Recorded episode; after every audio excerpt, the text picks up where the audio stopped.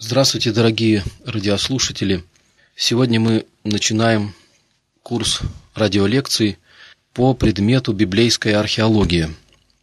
Предмету, который называется этими двумя словами.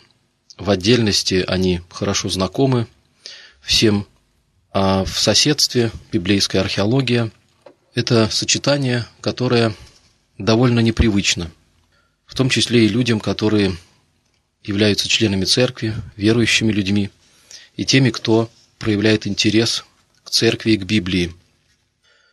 И тем не менее такой предмет есть, и у него уже есть своя история, не такая большая, как у более солидных дисциплин, таких как история или математика, скажем.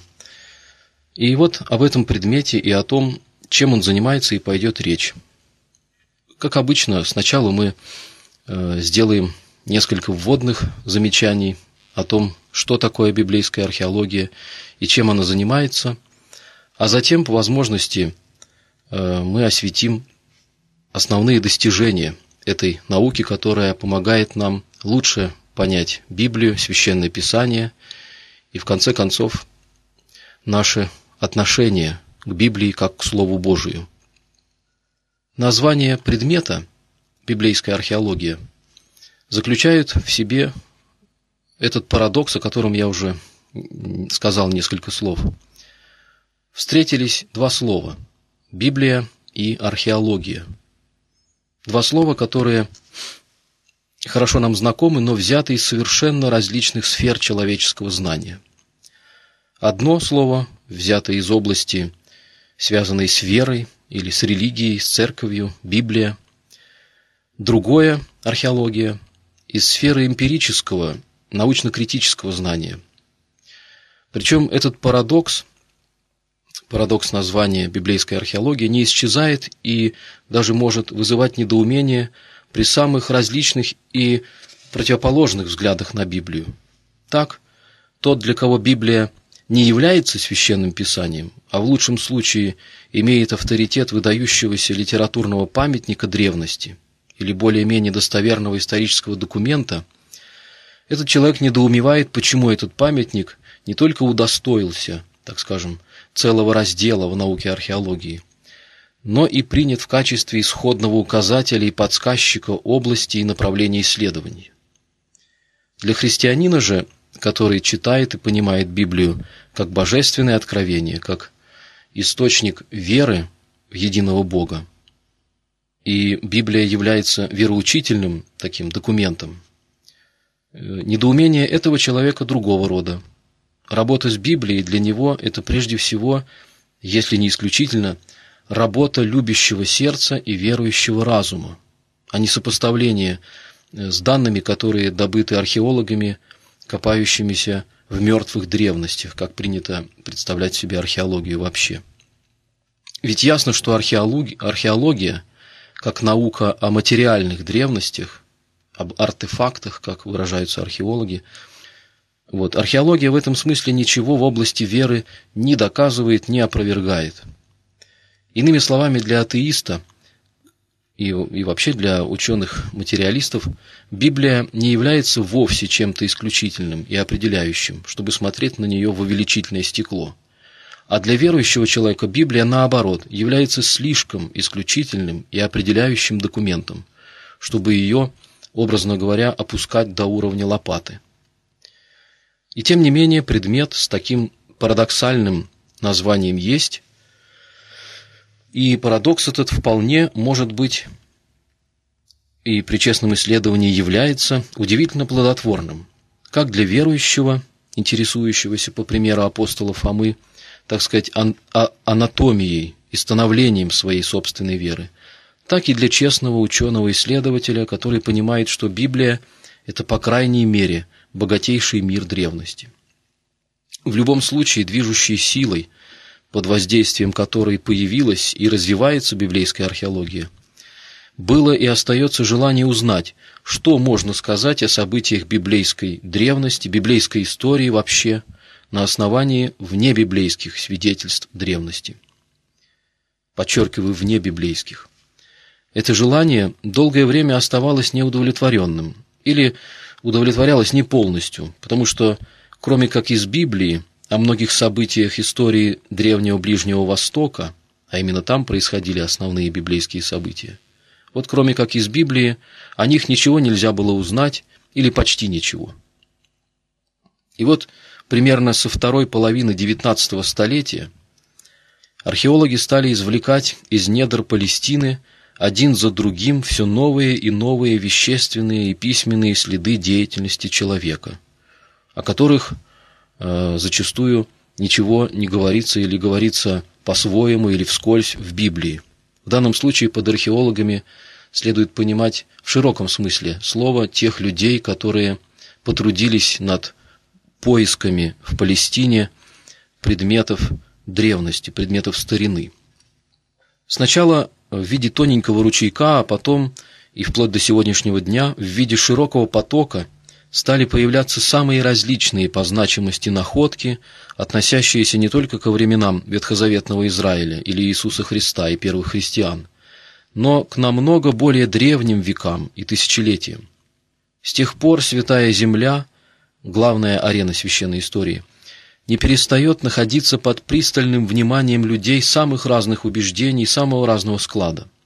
Одни ждут прямых подтверждений истинности всего, о чем говорится в Библии, другие, напротив, ищут не менее прямых опровержений, третьи ищут объяснения подчас довольно непростому соответствию священного писания археологической действительности – есть и такие, кто, увидев в древнем Ближнем Востоке один из очагов древнейшей истории человечества, пытаются вообще рассматривать археологию Палестины безотносительно Библии.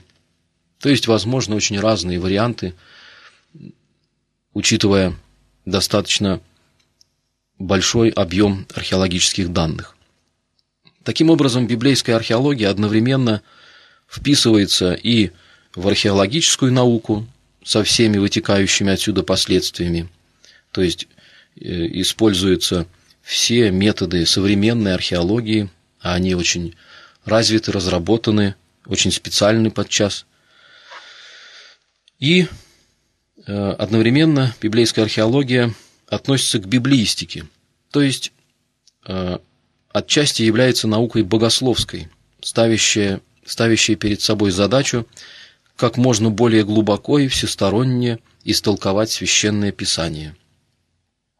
Ну и вот нам э, теперь, э, наверное, предстоит уяснить, в каком смысле или каким боком, образно говоря, библейская археология есть археологическая наука в современном, вполне определенном, строгом смысле слова, и в каком отношении библейская археология э, находится к богословию, в частности, к библиистике – ну, слово археология многим, всем, наверное, культурным людям хорошо известно, и мы можем дать определение, хрестоматийное определение этой науки.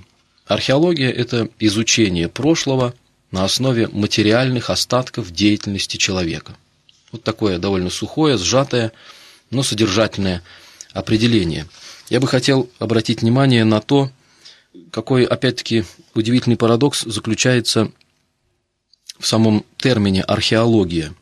Если мы обратим внимание на этимологию этого слова, то увидим, что оно состоит из двух корней, двух слов, где э, логос – это наука или учение, и с этим корнем существует много слов – филология, биология и так далее – а первая часть архе или архи – это начало или другое значение сходное – древность. То есть археология – это наука о древностях. И вот здесь мне хотелось бы заметить, что, в принципе, слово археология могло бы быть применено к совершенно другой области человеческого познания.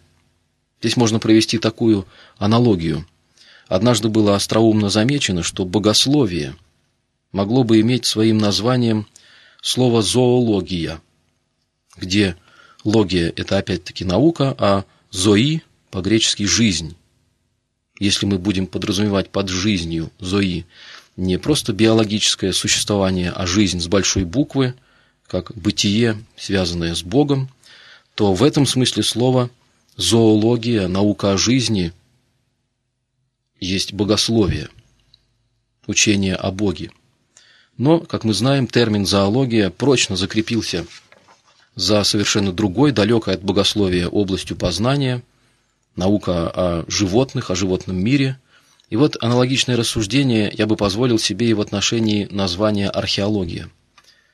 Архе – это не только древность, но и в богословском смысле слова это то начало, о котором, например, говорится и в книге «Бытия», и в, э, в начале Евангелия от Иоанна, где мы читаем «в начале было слово», и слово там стоит слово «логос». Вот. Но как бы там ни было, археология – это в современном значении наука, которая изучает прошлое человека исключительно с материальной точки зрения, или во всяком случае ее источниками являются материальные остатки деятельности человека на Земле. На протяжении всей своей сравнительно недолгой истории археология как наука, она добывала прежде всего эти самые материальные остатки, э, роль которых тем больше, чем глубже мы уходим в древность, потому что мы знаем, что появление письменности – это было э, определенное достижение на э, пути человечества, достижение, до которого человечество доросло не сразу, и поэтому наши сведения о прошлом до изобретения письменности, они целиком основываются на безмолвных, немых неписьменных останках или остатках деятельности человека, которыми безраздельно ведает как раз археология. Материал, который добывает археология, он не мой. И очень много времени и много усилий ученые приложили к тому, чтобы заставить заговорить эти немые артефакты и выработали своеобразную азбуку общения с этими собеседниками. В основе метода археологии как известно, лежат полевые работы, раскопки, и их целью является найти и очень часто в буквальном смысле слова откопать эти материальные остатки, артефакты, зарегистрировать, описать их, заставить их говорить. И здесь, конечно, во-первых, нужно определить правильно, где копать и что искать, и как искать. Во-вторых, как правильно истолковать найденное. Но ну вот в отношении Святой Земли и вообще тех регионов, где проходили события библейской истории, а это не только э, Святая Земля, Палестина, земля Израиля, но и, как мы помним из Библии, и Месопотамия, и Египет.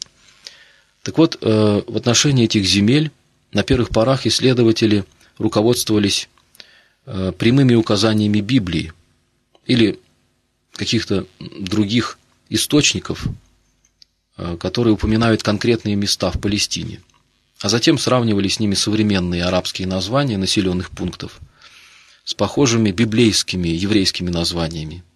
С течением времени вот такая методология, она совершенствовалась и привлекались дополнительные новые какие-то подчас революционно новые методы которые могли бы помочь добыть новые и новые данные. Сама по себе археология, без относительно Библии, чтобы как-то понять, в какой мир погрузилась библеистика, столкнувшись с археологией, сама по себе археология возникла на античном э, материале. В, конце 8, в середине и далее, в конце XVIII века, были сделаны э, великие открытия при исследованиях в древних римских городах Геркуланум и Помпеи. И все это положило начало э, археологическим исследованиям в области античности, то есть в тех областях, о которых прочно закрепилась репутация как э, древнейшей родины культурной Европы, это Италия, Франция, Греция. Но постепенно географический горизонт интересов к древности стал постепенно расширяться. Долгое время все-таки при этом ограничиваясь культурными границами, культурными, э, как его понимали исследователи вот на данный момент.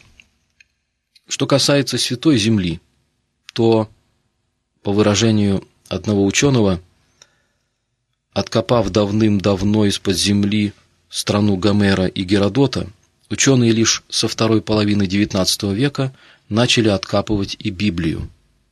Мы знаем, что древняя египетская империя, египетское царство и э, египетские древности, они были открыты по-настоящему лишь в конце XVIII столетия, когда вместе с армией Наполеона в Египет двинулась и, образно говоря, армия, конечно, гораздо менее многочисленная, армия ученых. И конец XVIII – начало XIX века можно считать временем зарождения египтологии.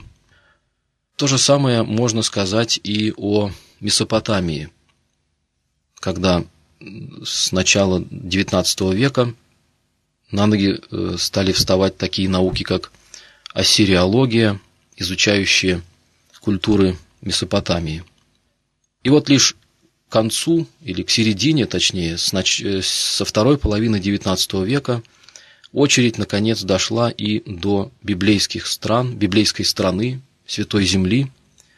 И, как это ни странно будет звучать, наверное, это даже и хорошо, что лишь с некоторым опозданием э, археологические инструменты коснулись Святой Земли.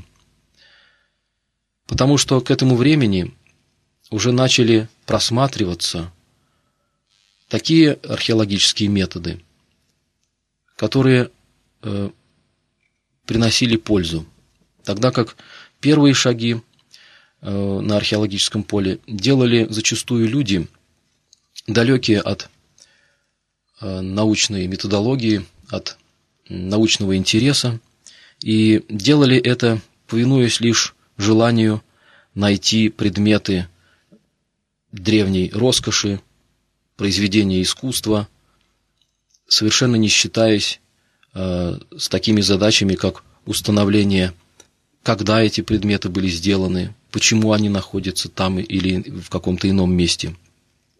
И вот по мере того, как стали вырабатываться более-менее современные методы археологии, настало время и для Святой Земли э, быть предметом археологического изучения.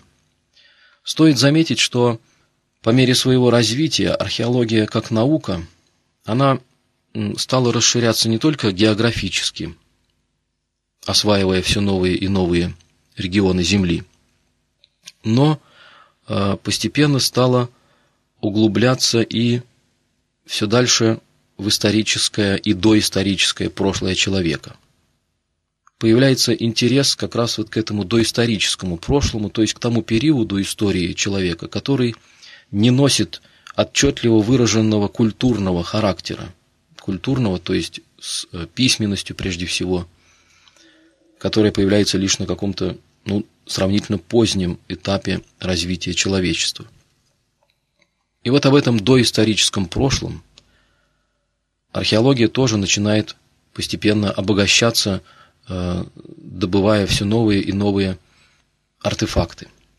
Так, развиваясь вглубь, в хронологическом смысле, археология родила еще один свой раздел – первобытную археологию. Постепенно археологи вырабатывали все более и более научные методы и подходы к изучению, к изучаемому прошлому. К концу XIX – началу XX столетий – были выработаны такие методы, которые до сих пор являются классическими в археологии.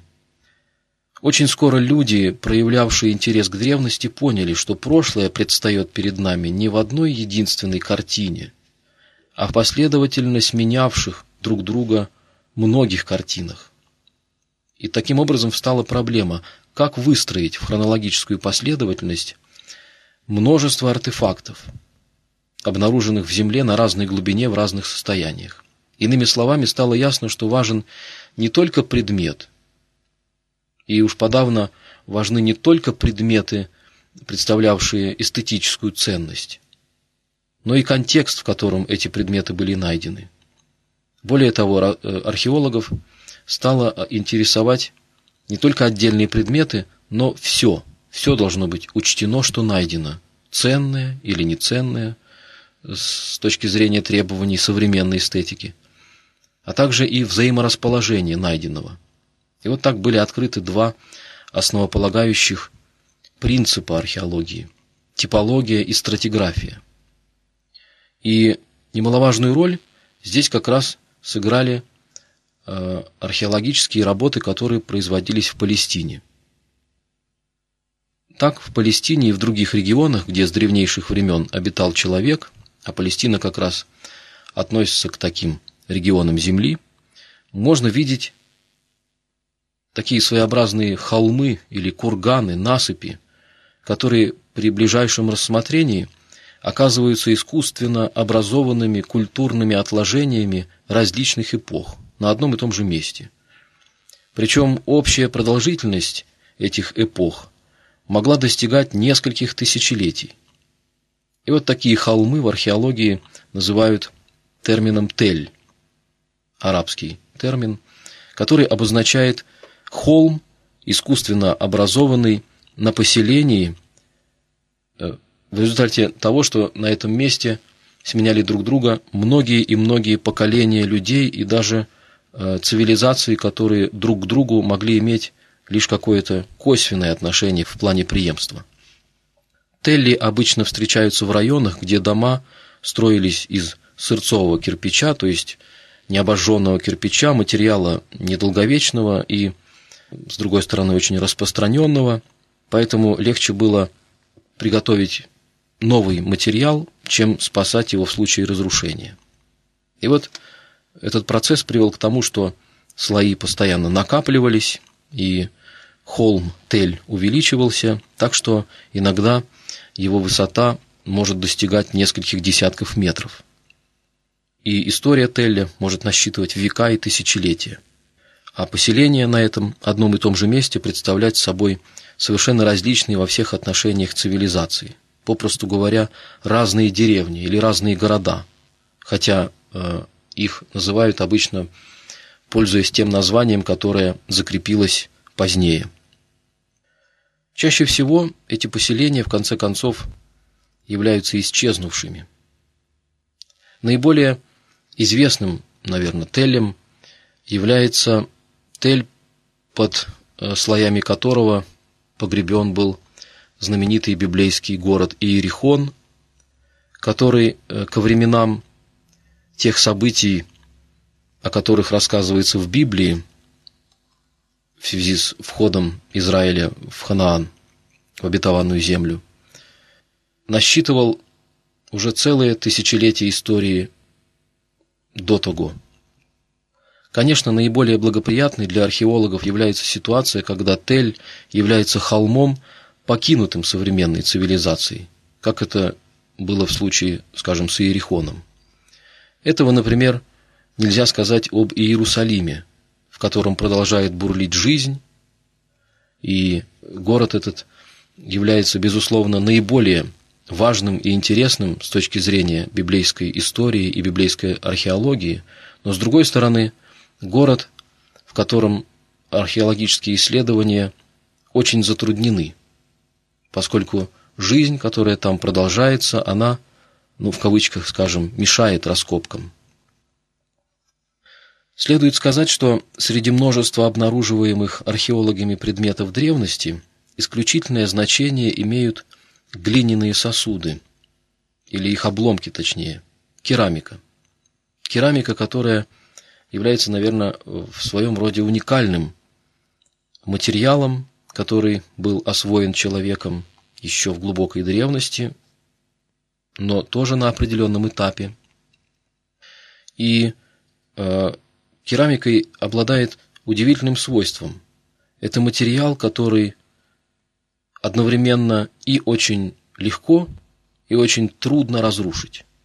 Легко разбить керамический сосуд, но трудно его довести до такого состояния, во всяком случае нужно предпринять целенаправленные усилия, чтобы э, обломки уже ничем не напоминали былую цельную форму. Проще всего э, с такими разбитыми сосудами поступить, выбросив его на свалку, после чего из любых осколков самых маленьких размеров при кропотливом труде можно воссоздать первоначальную форму. И вот оказывается, э, форма и способ обработки керамики, способ и форма орнамента керамических изделий, это были показатели, которые тоже эволюционировали в процессе истории. Все это является предметом реконструкции археологов и выстраивается в такую очень четкую последовательность, которая, в свою очередь, является основой для датировки тех или иных изделий. Возникают своеобразные керамические часы, являющиеся главным археологическим хронометром. Вот что можно э, сказать в двух словах о той специфике археологических методов, о которых э, можно было бы говорить очень много, и в этом смысле археология является очень солидной наукой, но в рамках наших бесед, наших лекций, наверное, не имеет смысла углубляться в дальнейшую специфику археологии, а следует задать вопрос и попытаться на него ответить. В каком же отношении к этим методам и к археологии, вот такой специфической науки, относится Библия? Что такое библейская археология? И только ли строго археологическим аспектом исчерпывается ее значение? На первый взгляд дать определение библейской археологии довольно просто. Библейская археология – это археология библейских стран, то есть регионов, где происходили события библейской истории. Другими словами, библейскую археологию можно понять как науку, комментирующую библейскую историю на основании богатого внебиблейского археологического материала. В целом можно согласиться с таким определением, но нужно иметь в виду, что чем стремительнее развивалась библейская археология, и чем серьезнее относились к ней археологи, как, кстати, и библеисты, тем более размытым и в чем-то даже двусмысленным становилось вот такое простое определение, что библейская археология занимается э, комментарием к библейской истории. Оказалось, что в область исследования библейской археологии можно зачислить и очень многое, чего не упоминает библейская история. Чтобы понять это, можно кратко проследить пути и направления развития библейской археологии. Конечно, интерес к библейской древности, причем интерес э, к внебиблейским свидетельствам об этой древности, он был присущ людям еще в самые древние античные времена – Самым ярким примером здесь, наверное, является известный иудейский историк и писатель Иосиф Флавий, живший во второй половине первого века христианской эры и писавший на греческом языке в Риме. Он написал довольно много произведений исторического плана. И вот одно из них содержит в своем названии слово археолог, археология – по-гречески. То, что по-русски переводят как «древности иудейские». При этом под древностями археология он имел в виду науку о прошлом или то, что мы сейчас склонны назвать скорее историей. И хотя его работа не является критическим исследованием в современном смысле слова, она, тем не менее, представляет собой кладезь действительно тщательно собранных сведений. На протяжении всех последующих веков умы людей также обуревало желание узнать о Библии извне ее. И этот интерес э, отчасти удовлетворялся. Отдельные свидетельства разной историко-археологической ценности можно было почерпнуть и из других произведений древности, затрагивающих библейские темы. Здесь и иудейские, и античные источники, и труды э, христианских историков, святых отцов, учителей, богословов. Все эти источники являются письменными, точнее литературными. И, следовательно, они не являются археологическими источниками в строгом смысле слова. В современном же смысле, как наука с археологическими методами, о которых я только что э, кратко сказал, как наука, опирающаяся на археологические источники, немые материальные остатки, библейская археология ведет отсчет своей научной биографии со второй половины XIX столетия, когда в Палестине были произведены первые археологические раскопки. Это одна из самых молодых наук, относящихся к библеистике. Подавляющее большинство находок и научных выводов произвели э, в библейской археологии западные исследователи, хотя нужно признать, что на библейско-археологическом поприще примерно с того же времени, с середины XIX века, трудились и наши соотечественники, русские ученые и археологи. О причинах такой пропорции, или точнее диспропорции, нетрудно догадаться. Они прямо связаны с нашей недавней политической историей, с недавней политической историей, когда любые исследования, связанные с Библией, были попросту запрещены на протяжении большей части 20-го столетия. Хотя, наверное, дело не только в этом. Но как бы там ни было, именно западные археологи, немцы, французы, англичане, а затем в 20 веке американцы и израильтяне, начиная со второй половины XIX века, находятся в авангарде археологических исследований, то есть раскопок в странах Библии, прежде всего в Сиро-Палестине, или, как мы ее называем, в Святой Земле. Можно кратко познакомиться с наиболее яркими страницами истории этих библейско-археологических исследований. Чтобы лучше понять основные вехи развития этой науки, можно условно разделить историю этой дисциплины на три периода, которые, в общем-то, э, качественно отличны друг от друга, как по изначальным мотивам, которые, двигать, которые двигали исследователями, так и по задачам, которые они перед собой ставили, и, конечно же, по методам, которые они использовали. Первый период библейско-археологических исследований можно хронологически обозначить как вторую половину XIX века до 1890 года. Это были первые попытки раскопок в Палестине, и преимущественно они были связаны с развалинами, относящимися к римскому или более поздним периодам. Но постепенно интерес смещается и э, к более библейской, так скажем, ветхозаветной древности. Ведь мы знаем, что в хронологическом плане Библия в подавляющем э, своем объеме охватывает Ветхий Завет. Ветхозаветная часть в Библии, я даже говорю не о объеме с точки зрения текста, а с точки зрения хронологии, э, к которой относятся те или иные книги Библии. Так вот, Ветхий Завет, он обнимает собой, по крайней мере, не меньше полутора-двух тысячелетий. Тогда как весь Новый Завет, история служения Иисуса Христа и первых апостолов, она укладывается максимум в одно столетие.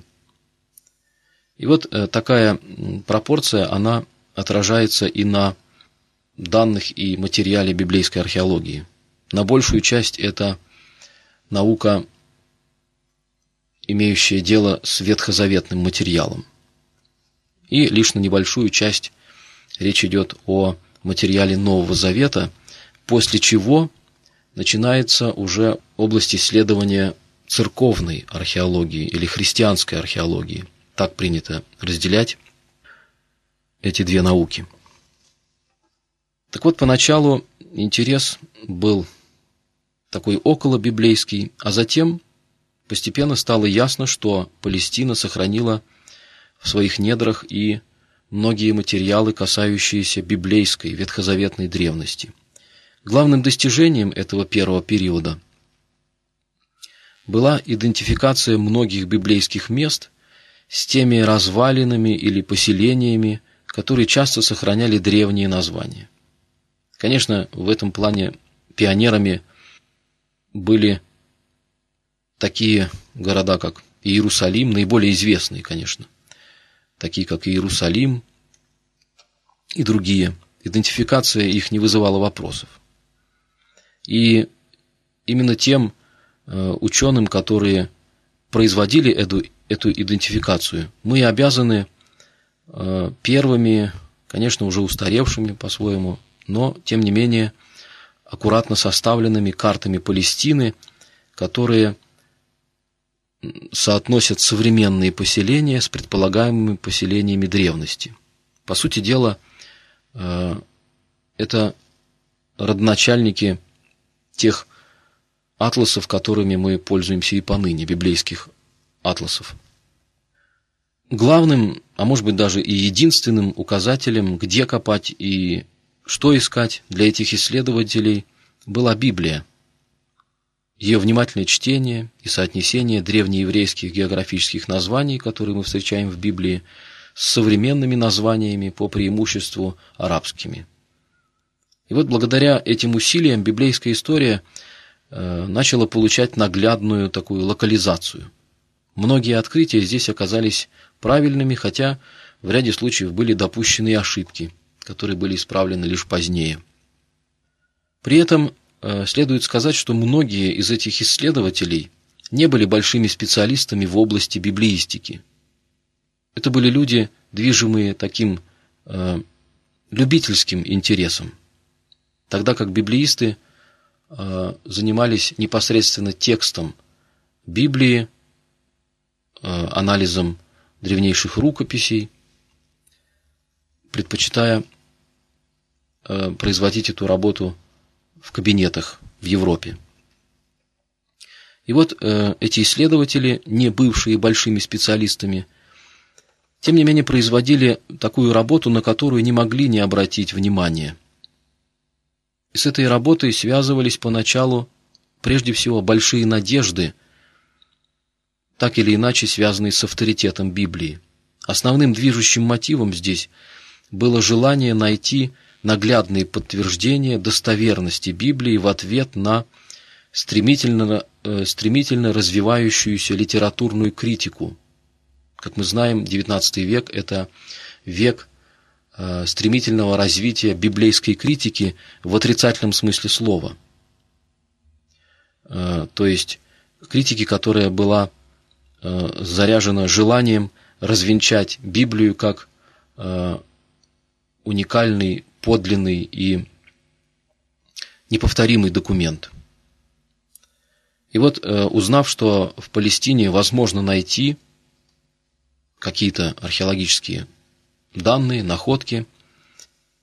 Многие увидели в этом возможность противостать вот этому отрицательному натиску.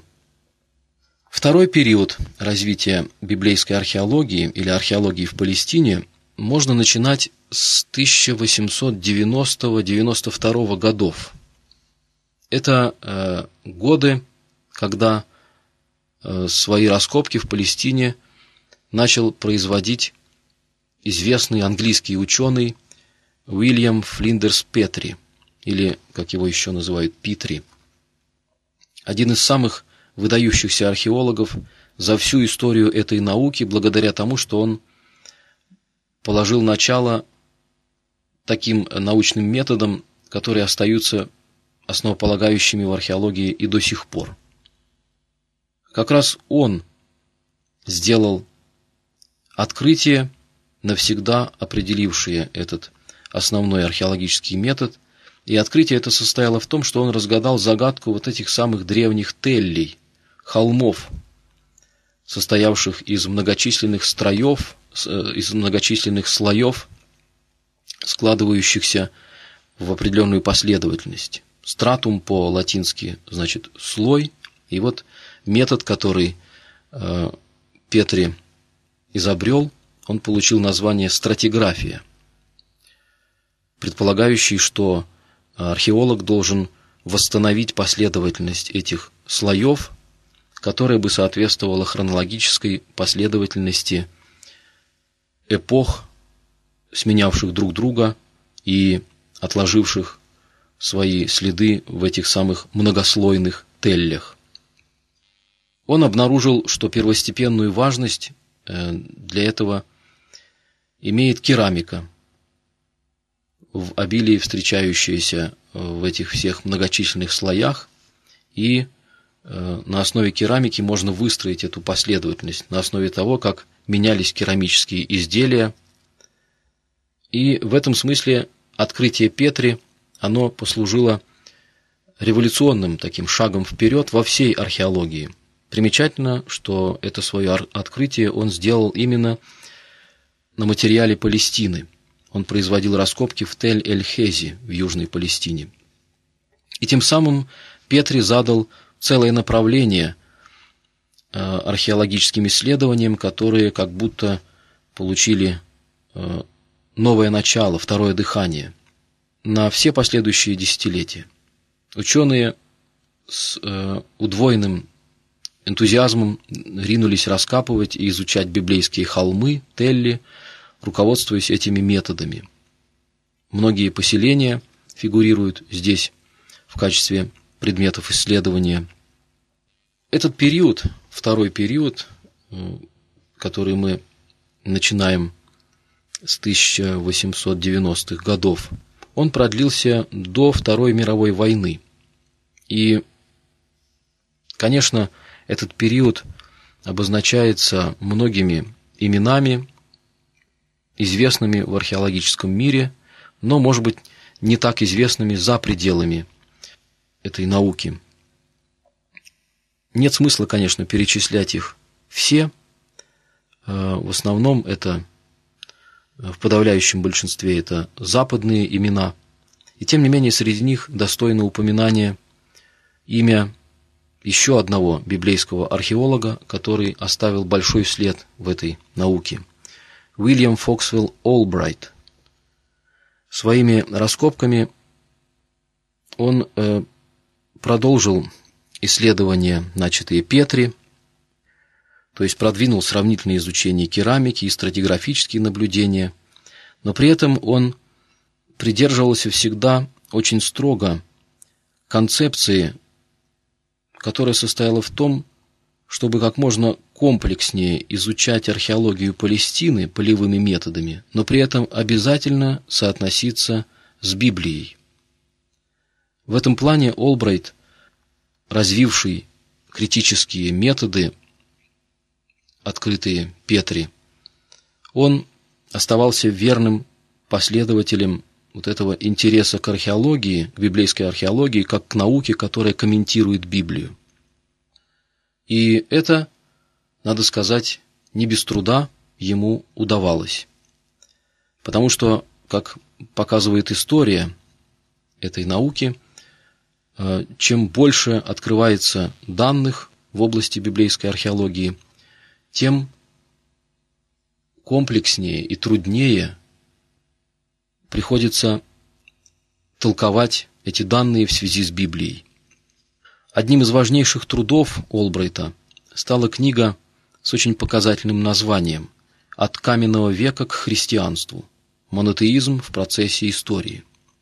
Это название очень символично – Действительно, в нем сочетается научно-критический подход, основанный на, прежде всего, богатой археологической полевой практике ученого, с желанием увидеть в далекой истории древних людей, живших на территории Палестины, направленный путь к цели, к познанию единого истинного Бога. И вот именно такой представляет нам историю человечества Библия. И это видение, библейское видение – Олбрайт старался сохранять и в своей научной деятельности. Показательно, что разделы и главы своей книги он даже назвал цитатами из Священного Писания, соотнося тот или иной историко-археологический этап с той или иной страницей священной истории.